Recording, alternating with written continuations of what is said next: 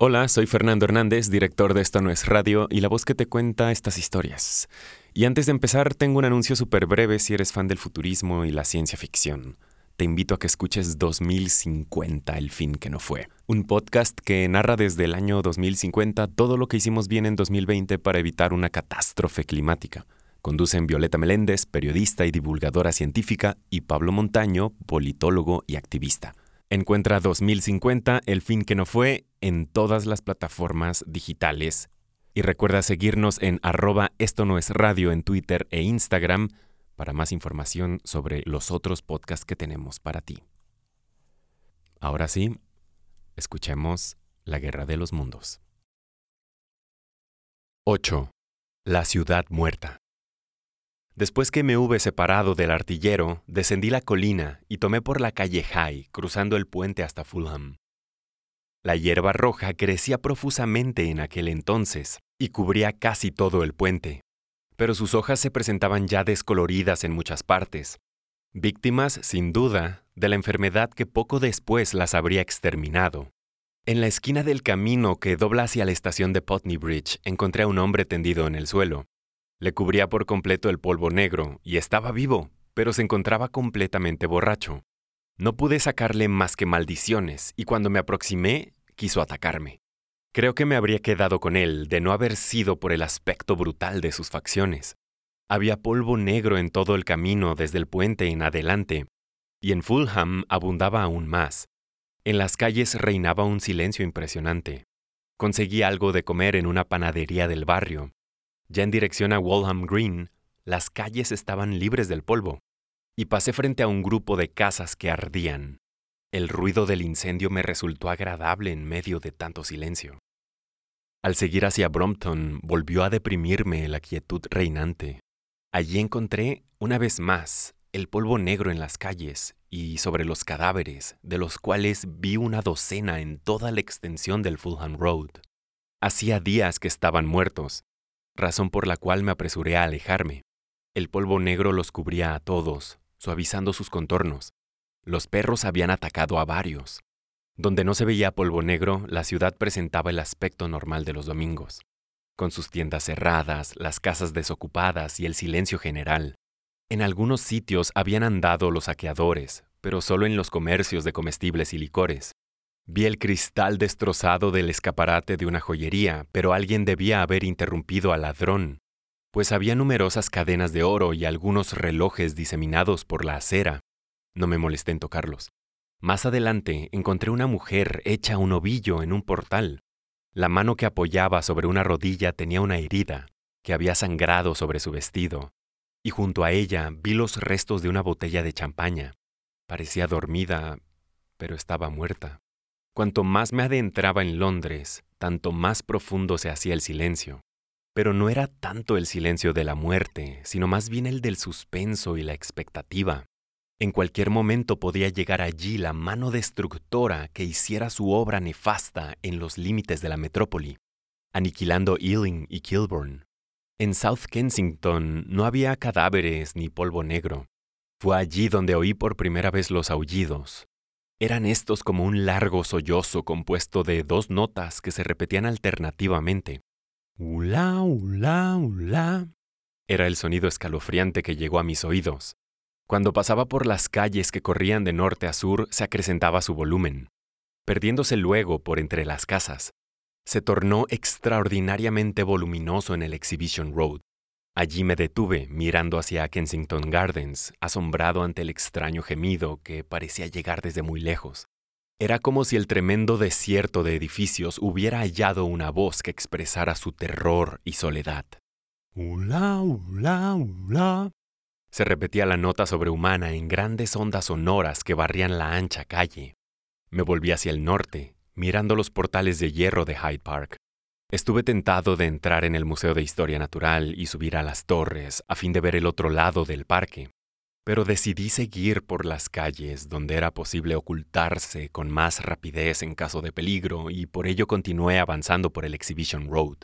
Todas las mansiones de ambos lados de la avenida estaban desiertas y silenciosas y mis pasos despertaban los ecos dormidos de la arteria. En el otro extremo, cerca de la entrada del parque, vi un extraño espectáculo. Un ómnibus volcado y el esqueleto completamente limpio de un caballo. Durante un tiempo me quedé mirando esto con gran asombro y después continué hacia el puente que salva el Serpentine.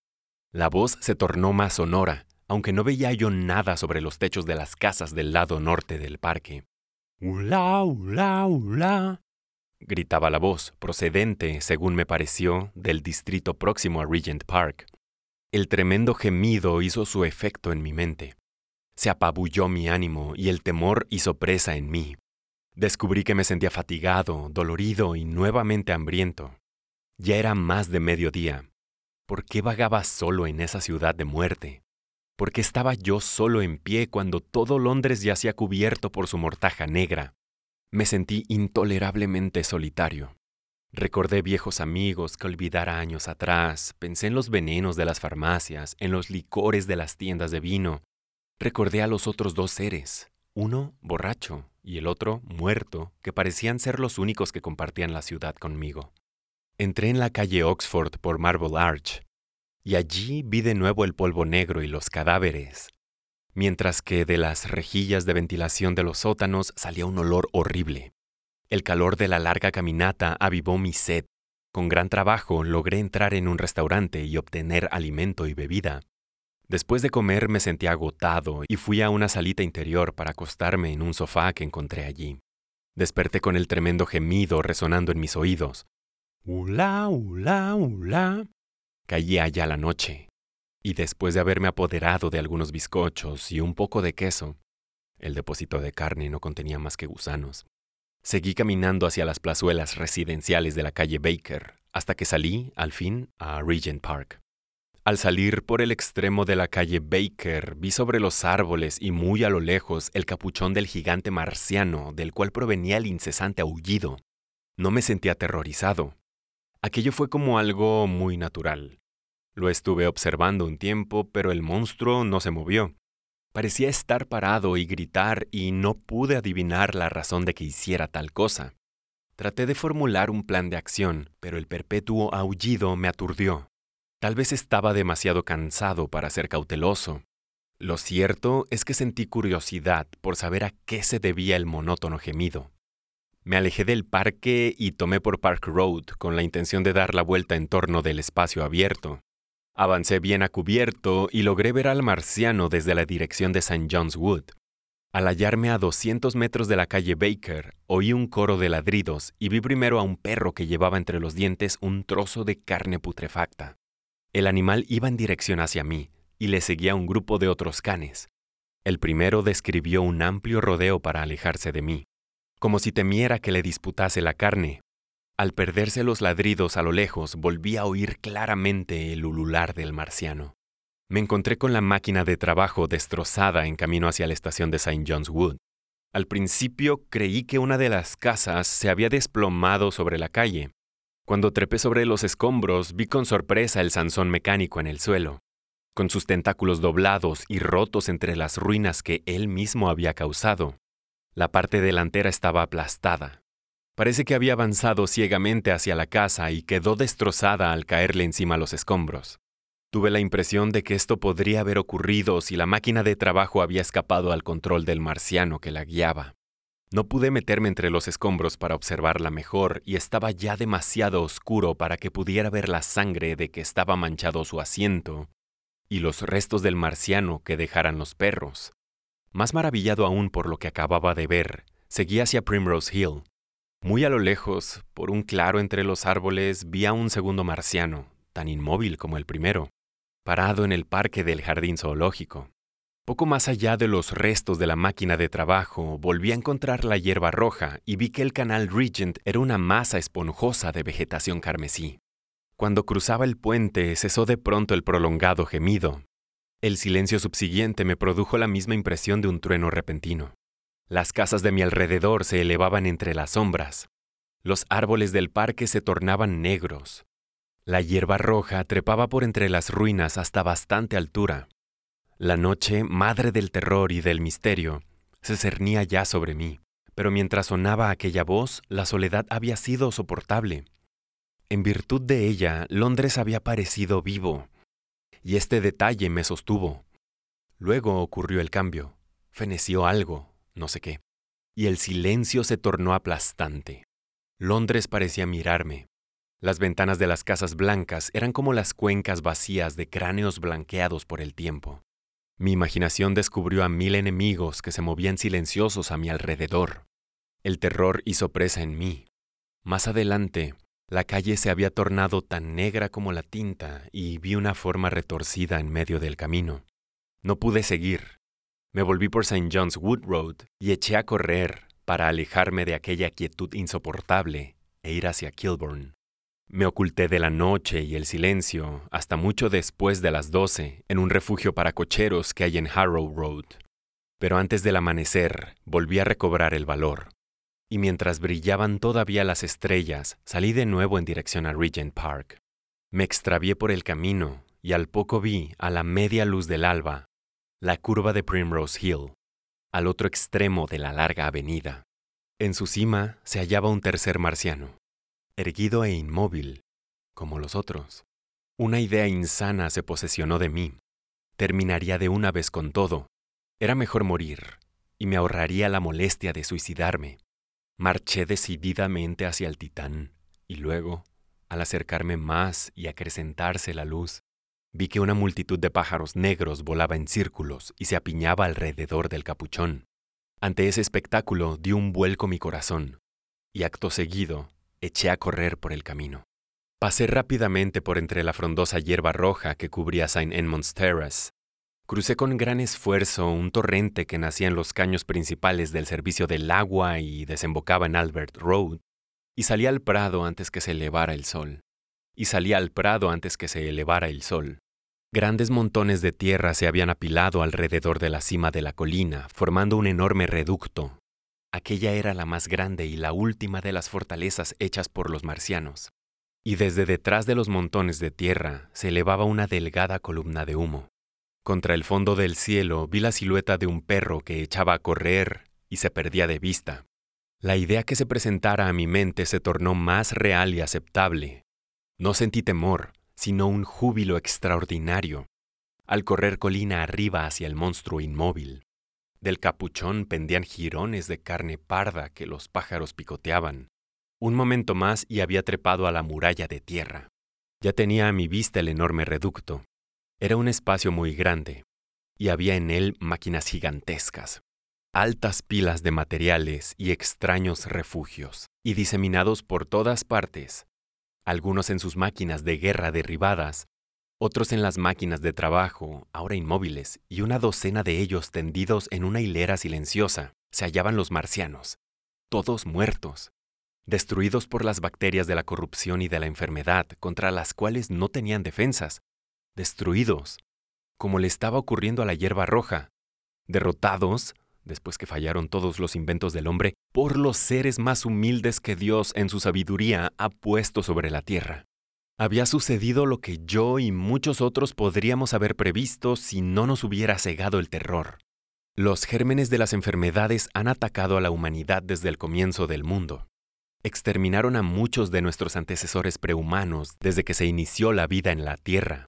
Pero en virtud de la selección natural de nuestra especie, la raza humana desarrolló las defensas necesarias para resistirlos. No sucumbimos sin lucha ante el ataque de los microbios, y muchas de las bacterias, las que causan la putrefacción en la materia muerta, por ejemplo, no logran arraigo alguno en nuestros cuerpos vivientes. Pero no existen las bacterias en Marte. Y no bien llegaron los invasores, no bien bebieron y se alimentaron, nuestros aliados microscópicos iniciaron su obra destructora. Ya cuando los observé yo, estaban irrevocablemente condenados, muriendo y pudriéndose mientras andaban de un lado para otro. Era inevitable. Con un billón de muertes ha adquirido el hombre su derecho a vivir en la Tierra y nadie puede disputárselo. No lo habría perdido aunque los marcianos hubieran sido diez veces más poderosos de lo que eran, pues no en vano viven y mueren los hombres. Aquí y allá se encontraban diseminados cerca de 50 en total en aquel último reducto, sorprendidos por una muerte que debe haberles parecido incomprensible. Para mí también resultó incomprensible su muerte. Todo lo que supe fue que esos seres, que habían sido tan terribles para el hombre, estaban ahora muertos. Por un momento creí que la destrucción de Sennacherib se había repetido, que Dios se había arrepentido, que el ángel de la muerte los había matado durante la noche. Me quedé mirando hacia el interior del pozo y mi corazón latió jubilosamente. En ese momento me iluminó con sus rayos el sol naciente. El pozo estaba todavía en la penumbra. Las tremendas máquinas, tan maravillosas en su poder y complejidad, tan extraterrestres en su forma, se mostraban fantásticas, vagas y extrañas entre las sombras. Oí que una multitud de perros reñía entre los cadáveres que yacían en el pozo. Del otro lado del reducto yacía la gran máquina de volar con la que habían estado experimentando en nuestra atmósfera más densa, cuando les sorprendió la corrupción y la muerte. Al oír graznidos en lo alto, miré hacia la enorme máquina guerrera, que no volvería a luchar más, y vi los restos de carne roja que pendían de los asientos, volcados en su capuchón. Me volví para mirar cuesta abajo hacia donde se hallaban los otros dos marcianos, rodeados por los pájaros negros. Uno de ellos había muerto mientras llamaba a sus compañeros. Quizá fue el último en fenecer, y su voz continuó resonando hasta que se agotó la fuerza motriz de su máquina. Ahora relucían ambos como inofensivos trípodes de brillante metal a la luz clara del sol que nacía. Alrededor del pozo, y salvada como por milagro de una destrucción total, se extendía la madre de las ciudades, los que han visto Londres solo velado por sus sombríos mantos de humo no pueden imaginar la desnuda claridad y la belleza del silencioso dédalo de casas. Hacia el este, sobre las ruinas ennegrecidas de Albert Terrace y la aguja quebrada de la iglesia, el sol brillaba deslumbrante en el cielo límpido, y aquí y allá captaba la luz alguna faceta de una claraboya de cristales. Los rayos tocaban ya el depósito de vinos próximo a la estación Chalkfom y los vastos terrenos del ferrocarril, marcados antes con los relucientes rieles, que ahora estaban teñidos de herrumbre debido al desuso. Hacia el norte se hallaban Kilburn y Hampstead. Hacia el oeste se perdía la visión de la gran ciudad debido a la distancia.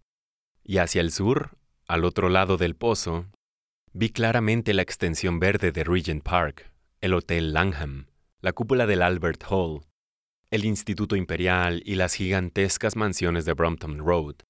A lo lejos se elevaban las azuladas colinas de Surrey y las torres del Crystal Palace relucían como dos varas de plata. La cúpula de St. Paul se mostraba oscura contra el resplandor del sol, y por primera vez vi que tenía un enorme agujero en su costado occidental.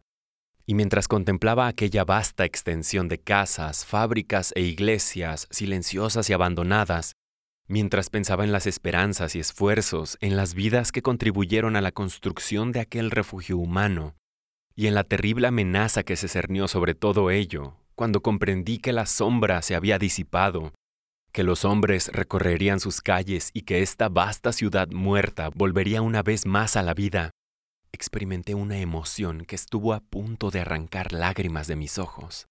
Había pasado la tempestad, ese mismo día comenzaría la cura, los sobrevivientes diseminados por el país, sin líderes, sin ley, sin alimentos, como ovejas sin su pastor. Los miles que huyeran por el mar emprenderían el regreso. La pulsación de la vida, cada vez más fuerte, volvería a latir en las calles desiertas y a verterse por las plazuelas abandonadas.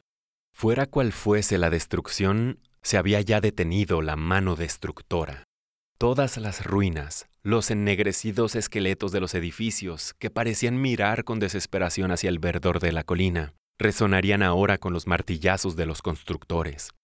Al pensar esto, tendí las manos hacia el cielo y di las gracias a Dios. En un año, me dije, en un año. Y luego, con fuerzas aplastadoras, volvió a mi mente la idea de mi situación, el recuerdo de mi esposa y el de la vida de esperanza y ternura que había cesado para siempre.